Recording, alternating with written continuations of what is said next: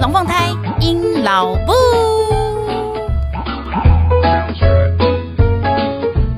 Hello，各位朋友，大家好，我是阴老布。现在您所收听的是隔壁龙凤胎阴老布 EP 五十五阴老布读书会，断食善终，送母远行，学习面对死亡的生命课题。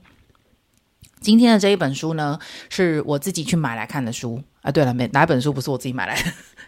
但这本书呢，我觉得对于我这阵子来讲呢，还是是一个蛮重要的一个呃支持点，因为呃，大概前几集的时候，我有聊到说我的一个老板，然后他呃罹患了疾病，然后他没有跟我们大家讲，然后就突然让我们知道的时候，已经是相当无敌的默契。那也的确，我上一次 podcast 没有提到的是他，我在在我去看他的那一天过后的第七天，他就离世了。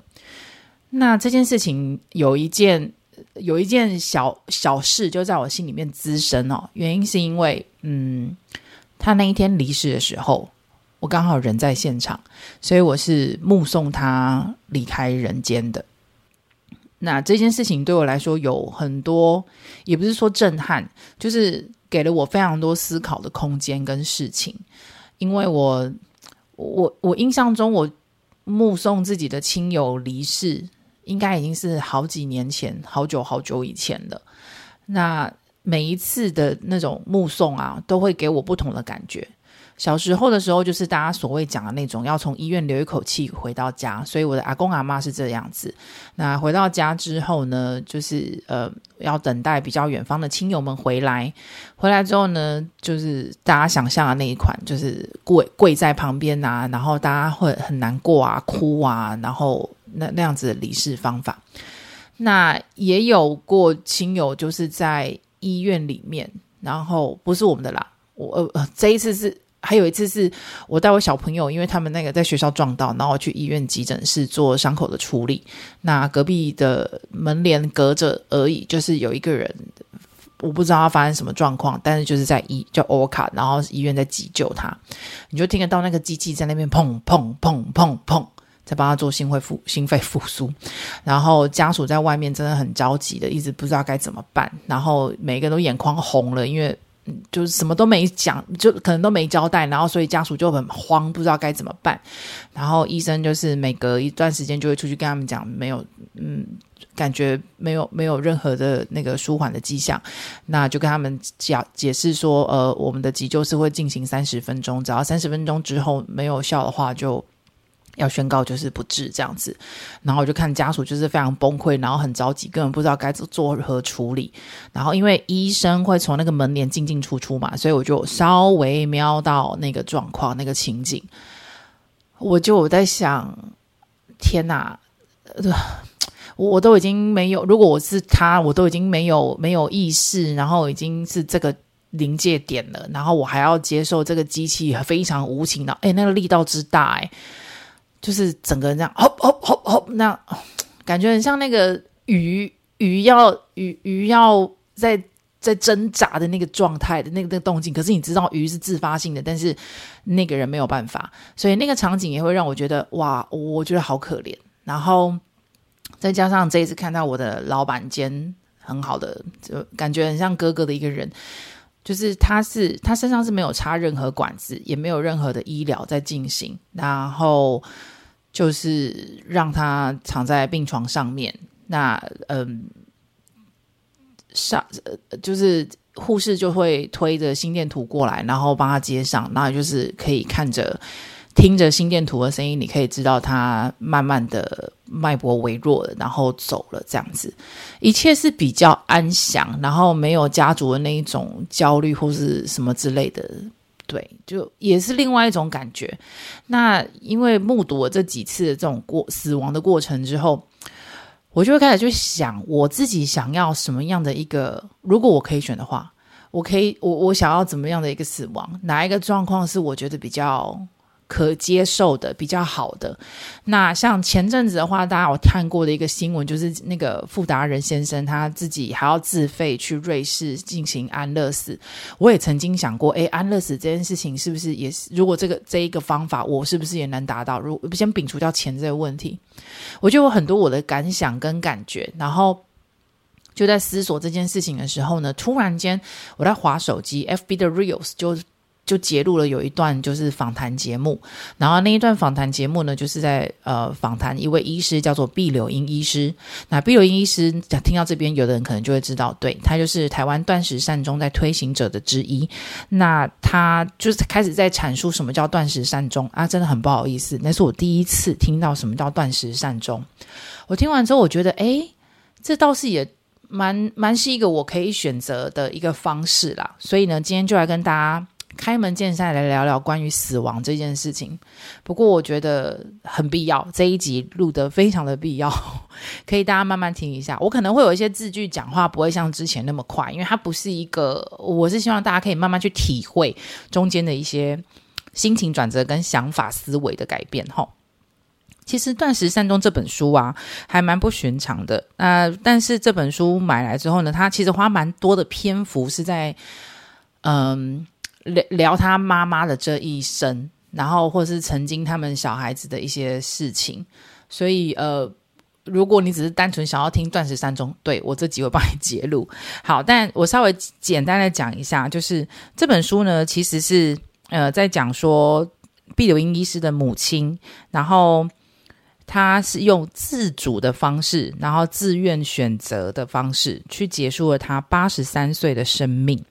那原因是因为他的妈妈有家族遗传性的罕见疾病，叫做小脑萎缩基因，呃，不，对不起，脊髓小脑萎缩症。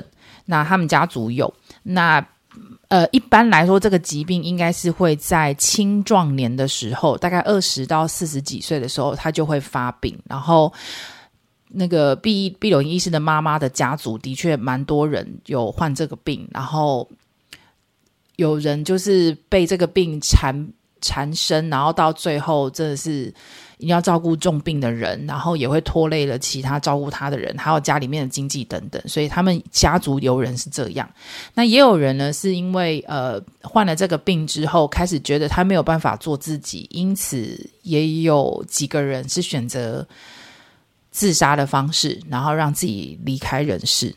那也有，然后他们。这离病的人离开人世之后，其实留给他的家人也有人因为这样子而郁闷一辈子，然后最后也是很忧忧忧郁的方式，然后也是结束了自己生命。所以总之，嗯，这一本书在讲的这个断食善终的部分，举的例子是以一个他妈妈是。有发现，他从他有症状出现之后呢，他有去做，妈妈就非常坦然去做。诶，我已经六十几岁了，我怎么还会有发病的症状呢？所以他妈妈就去做了医生，就就请医生医院帮他筛检，那确定他的确是有，那只不过是因为他这辈子有呃有。如如期的固定规律的运动啊，然后比较讲究饮食等等，所以他发病的晚，然后发病的症状也没有一下子就吞噬了他的身体这样子。那但是因为呢，毕柳英医师的妈妈就会觉得，呃，慢慢还是会感受到，就是他这个疾病是可以慢慢减缓他的病程，可是没有办法根治他，所以呢，妈妈也开始慢慢的，呃，有步入身体走路啊，然后很。上厕所啊，大小便啊，开始不顺心，不不不如他预期的地方。于是呢，他妈妈就在还有意识的时候，就也是因为听了有妈妈也是读了蛮多书的一个人，还蛮有趣，很可爱。然后他就决定了选择用断食善终的方式来结束他的人生生命。然后也是跟他们家属的人都通过非常多次的一个沟通啦，这样子。好，那。呃，所以我要先跟大家讲一下，我第一次听到“断食善终”的时候呢，其实被“断食”两个字吓歪了，想说啊，善终就善终了，干嘛还要再断食呢？那嗯，这其实呢，那天我在跟不仅公长子讲的时候呢，他也是被“断食”两个字吓一跳。那我在这边就稍微就是呃，开始聊一聊这件事情。因为断食善终的断食呢，会跟医疗史、自然史其实是有蛮大的一个区，有蛮大的一个区别的。然后希望可以让大家了解一下。那其实呢，呃，毕柳英医师他就有讲，他其实呢，以前呢是在二零一四年的时候，因为读了日本的一位中村仁一医师所著作的书，他首次看到“断食往生”这个词，然后所以才跟他妈妈聊天。那就我就截录一些书里面的内容跟大家来分享，就可以解释解疑一下关于断食善终这件事情了。他就说啊，中村医生呢、他在中型医院退休之后呢，转往老人养护中心担任专职的医师。那在这样子的单位里面，就会有很多老衰死的案例。他就从一些迹象开始判断，老人已经接近临终的时候，其实他们就会通知通知嘞，通知家属来送他最后一程。那刚开始哈，这件事情跟台湾一模一样。刚开始，几乎所有的家属啊，甚至是养护中心的同事，都会提议说：“哎，那赶快送医院呐！”然后呢，这中村医师就觉得很震惊，他说：“为什么要这样做？送医院要干嘛？他将死的人不就是让他安详的走就好了吗？那你送到医院是要做什么啊？送到医院去的话，就是又要开始呃做任何的措施、任何的急救，其实那些都是增加病人的痛苦，然后延长死亡的过程而已。难道大家忘了吗？我是医生呢，我也懂得如何照顾临终的病人。”嗯，这句话其实开始已经让我有点思索了。我相信大家也是。对，其你如果临死的人送去医院是要干嘛？延长死亡的过程呀。他刚好提到这一件，那这时候一定会有人家属讲说：“嗯啊，那至少打个点滴吧。”呀，对啊，大家就会觉得说至少要做点什么吧。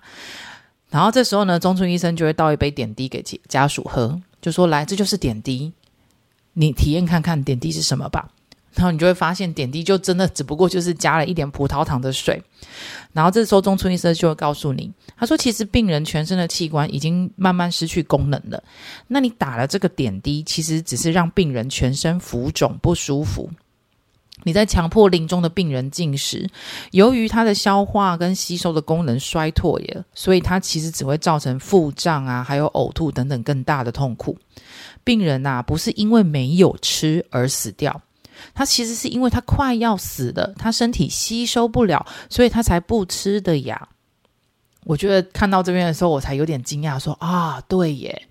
然后他书里面其他部分其实有稍微讲到说，像呃，其实断食善终这个方式比较接近于。复古啦，就是我们人原本的那种寻求自然死亡的方式。你都快要死掉，你怎么可能还会去拿东西来吃或拿水来喝？其实是不太可能。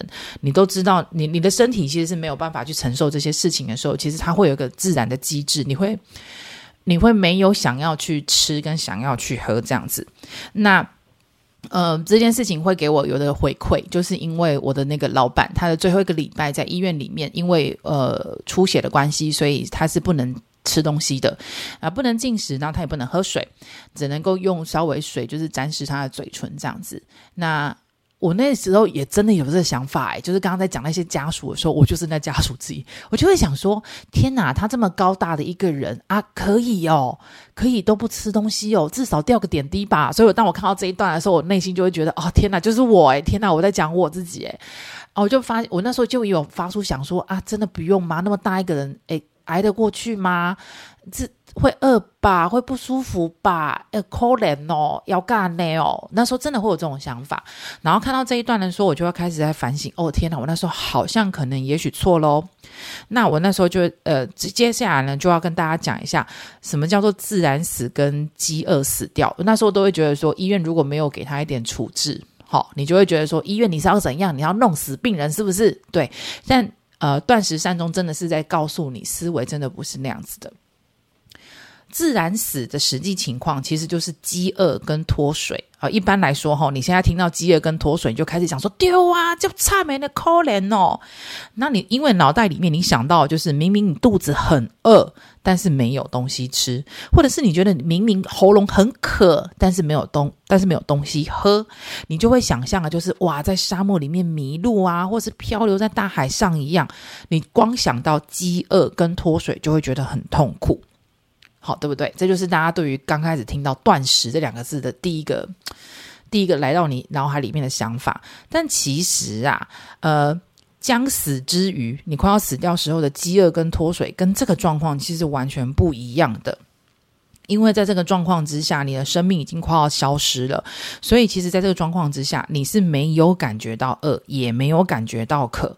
那当你身体感似乎好像觉得饿的时候呢，你的脑内会分泌吗啡物质，会让你充满了愉悦，也会有满满的幸福感。那当你脱水的时候，我说的是这一种状况的脱水，哈，不是那个刚刚状况的脱水。在这个状况脱水的时候呢，会因为你的血液变浓稠的缘故，所以呢，就会让你人的意识指数降低，使你陷入一个朦胧的状态。所以呢，在这边的断食，跟我们原本所想这样的那一种，就真的差了八千里路了，哈。好。然后呢，其实啊，中村医师他是比较认为应该要用呃自然死的方式，而不是用医疗死的方式。那我们来讲一下刚刚在医院说的啊，至少吊个点滴吧。其实那是一种强制人工的营养法，那是来自于医护人员必须要尽所有努力让病人活着的使命感。他们医院是想要让你活着，所以才会攻击你这一些东西，强制使你的生命延续。以及呢，家属不想要让病患被饿死，我不能见死不救啊的这一种罪恶感。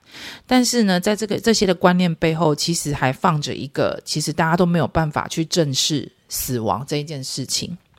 对，因为我们都是希望他活着，延续他的生命这样。然后。嗯，所以呢，其实中村医师他曾经提过一个方式啊，就是他觉得应该要趁他自己对自己，他希望呢，不要不要趁自己完全痴呆之前，如果他有痴呆症的话，他想要整理，他就整理出一个方式，他就是应该要断五谷七天。断食谷七天，然后吃木食木长出来的食物，也就是大概水果这样子的东西。接下来断水分七天的具体说法，其实这样子的基本精神呢，就是说减呃渐进式的减少食物跟水分的摄取。那他们有估算过，大概是一个月左右，可以很自然无痛的往生。在这边我就要咳嗽一下了。好，那在这边就稍微跟大家讲了一下，就是自然死啊，然后呃医疗的那种措施，其实他们的感觉感想不一样。然后还有断食这一件事情，那毕荣医师的母亲呢，她就在念完就是读完这些书，然后还有跟毕医师讨论了之后呢，妈妈就非常认真的想了几天之后，然后就跟她的女儿讲说，嗯，我决定要用断食的方式。来结束我的生命。那他定了一个时间，他就说定在明年的生日之后。那其实那时候我毕医师还直接跟他讲说：“诶，我觉得太快，你可以再延后一点，好不好？毕竟你现在只是就是一些功能性的退化，你没有完全不行啊，没没有啊，我们很愿意照顾你啊，等等之类的。”但是呢，毕医师的妈妈就跟他讲说。我我，因为他应该是讲台语啦，他就说我这一生哦，他觉得我的责任已经了了，我没有亏欠任何人，我也没有什么遗憾啊。像他妈妈本来很喜欢做裁缝啊，他现在没办法做。他说像我现在不会做裁缝啊，只会吃饭、上厕所，每件事都要麻烦人，跟废物一样。哦，我觉得我活够了，我早点走吼，一定很快乐，没有这里痛那里痛，而且我也不用麻烦人家。那正因为呢，他讲成这样子，而且讲了蛮多次的，然后也态度非常坚决，所以毕医师呢才会跟他讲说：“好，那我答应你。”那毕医师其实讲了某一句话，其实也让我觉得蛮需要跟大家分享的。他说呢，当他答应他妈妈之后啊，妈妈听了如释重负，松了一大口气，露出了欣慰的笑容。他说他这下都没有烦恼了，可以开心倒数着过日子。毕医师才惊觉，原来如何离开儿女，是否放手让他离开，其实已经困扰了他妈妈好久好久。这是第一次，他体会到身为医师对妈妈有一种莫名的重大意义。好的，接下来呢，就要来跟大家解。讲一下，可能听到断食善终的时候，你还会想说，哇，那整个过程怎么办，什么之类的。那这边其实这本书我稍微提到，我觉得还蛮可以跟大家分享的。OK，那呃，他们要开始进行断食的这个历程开始之前呢，毕医师呢，因为他是附健科医师，他其实没有照顾过临终的病人，所以他在开始做之前呢，他好先请教了安宁缓和病房的护理师同事，然后以下这几点就是护理师同事给他的一些明白的指示。他说：第一，皮肤可能会更加的干燥，所以必要的时候啊，要擦乳液，特别是下肢。第二，三餐呢，喝一点油，润滑一下肠胃，可以避免掉便秘。第三，用中型的棉棒清洁口腔，湿润你的口唇。第四，定期的翻身，轻拍皮肤，避免压疮。第五，脱水可能会轻度的发烧，必要的时候补充一下水分，或者是服用退烧药。第六，肢体按摩以及关节被动的运动，避免掉你的肢体僵硬跟酸痛。第七，末期的时候要穿尿布帮忙压尿，用手指挖便或是用甘油球挽肠。第八，临终的时候其实非常的敏感，环境不要有太大的刺激，照护的动作呢要缓和。第九，听觉是最慢消失的，可以轻握其手，在耳边轻声的说话，道谢。道爱道别，那这几项事情呢，毕医师收到之后呢，就开始驱车前往母亲的家，然后，嗯、陪伴母亲走这一段最后一里路，这样子。好，那我在这边呢，就稍微快速，也不算快速了，就让大家了解一下这个历程，然后让大家不要对断食山东这件事情充满了害怕。哈，他就有写，呃，他的第一天到第十天，然后就。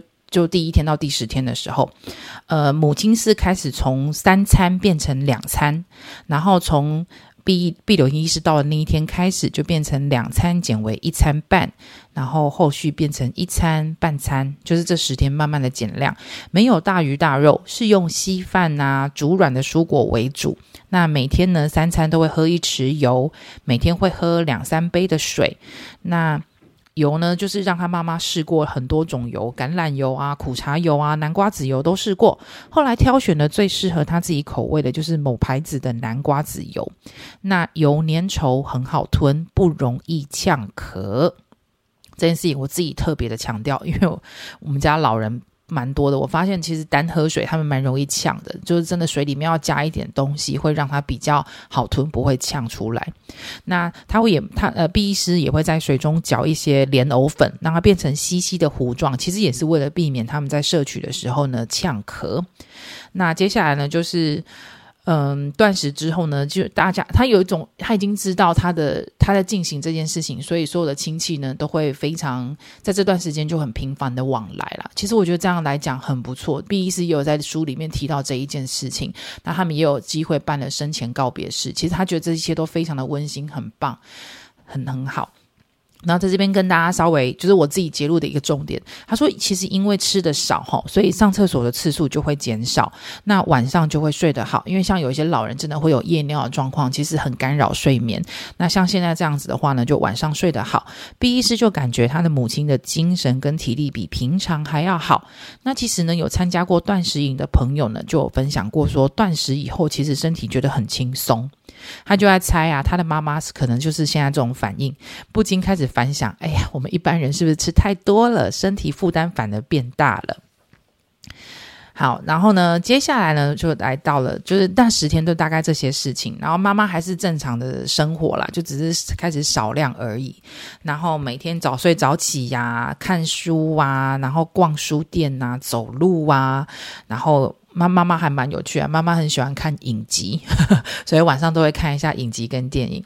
那是时间，我们就开始转喽，转到第十一天。第十一天的时候呢，清晨有饥饿感，喝完油跟莲藕水就有饱足感。今天开始就不吃固体食物了，三餐只吃一匙油，还有一杯莲藕水。啊，第一次觉得午睡睡得不想起来。晚餐后呢，增加了一次小睡。洗完澡之后呢，看了三段四十五分钟，加起来两个多小时的影集。然后这边有一段事情还蛮好笑，毕医师写说，因为他们看的是惊悚片，客厅里面的三个人一会尖叫，一会大笑，好像在开 party。但是很怕惊悚片的我，我就在房间里面读书，然后一直念阿弥陀佛，觉得实在是非常的超现实。好，第十二天。昨天晚上没有上厕所，清晨六点醒来，四肢酸痛，请看护帮忙动动手脚。上午看看戏剧、股票，午睡之后看看书，晚餐后小睡一下，再看影集，情况稳定，生活规律。第十三天，妈妈这时候讲话了。哎呦，一定是那油跟莲莲藕吼太营养了，安尼我走不起啦。所以呢，妈妈在第十三天的时候呢，决定不喝莲藕水了。口渴的时候只用棉棒吸几口水。三餐前呢是会有饥饿感，喝油像吃饭，喝完之后呢就不饿了。第十四天，很饿，很想吃东西，忍耐。喝油了以后呢就好多了，会觉得累。打瞌睡的时间跟次数多，开始多了起来，讲话的声音开始低沉以及拖长。看完了人生最后一本书了。他说：“我明天不看书了，我太累了。”晚上呢，仍然看完了三段影集。第十五天，更饿无力，有时候胃不舒服，但是拒绝服胃药，口臭，增加了用棉棒清洗口腔的次数，趁机滋润口唇，吸一点水。白天多睡了一次，每次睡醒会帮忙活动关节，按摩手脚，拍拍背。第十六天。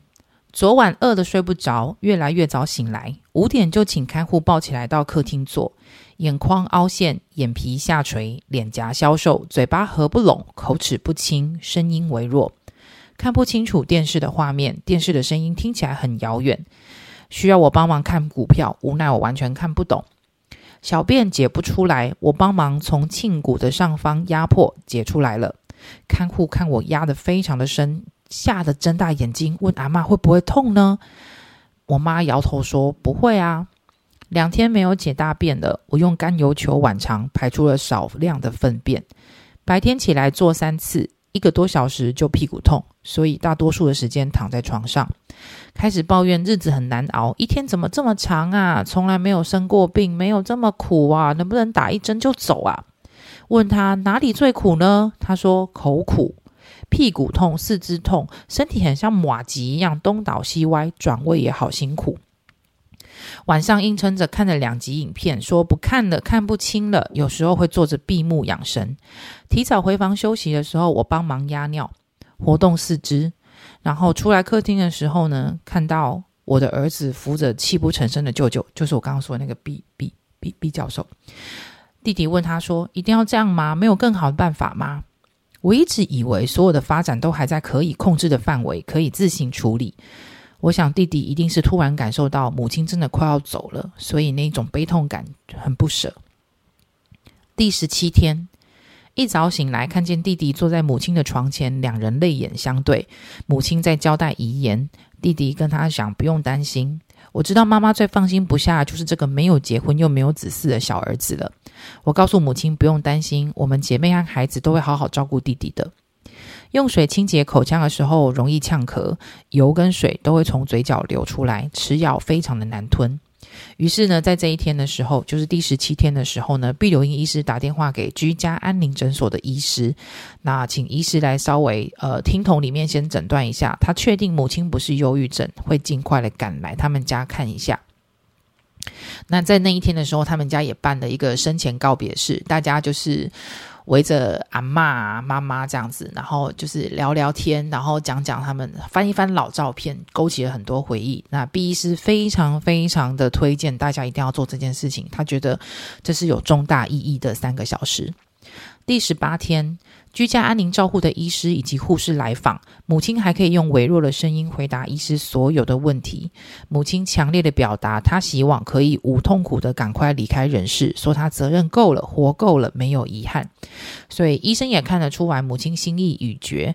那目前非常的虚弱，所以他提供了镇静的药物，告诉了他们呃什么时候给给的方式等等，并且留下了二十四小时可以联络到人的电话。那护理师也跟。毕医师讨论了很多照护的细节，发现都处理得很好，没有他们什么能够需要帮助的地方了。第十八天开始的时候呢，母亲昏睡的时间越来越长，没有再起床了。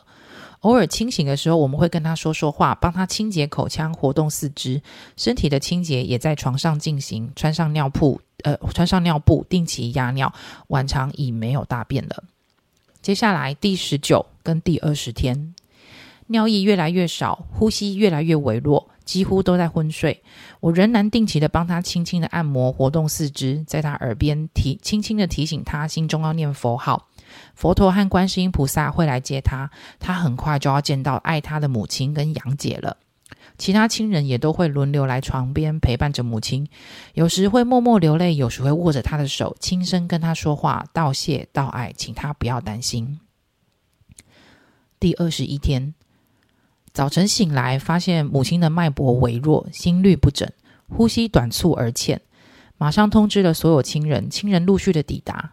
探视过母亲后，在餐在客厅讨论是否应该要联络葬仪社，请教需要做何准备。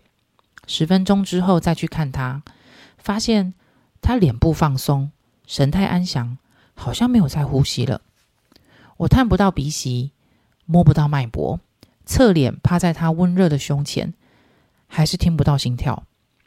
大儿子帮忙摸脉搏，也摸不到，小声的说了一句：“阿妈走了。”我两眼一热，亲吻他的额头，跟他说：“妈妈，你安心的跟着佛陀走，阿妈跟阿姨来接你了。”家人们谨遵母亲的嘱咐，都没有哭。母亲离了这一世的劳苦，云游四海去了。阿弥陀佛。那这个章节就讲到这边。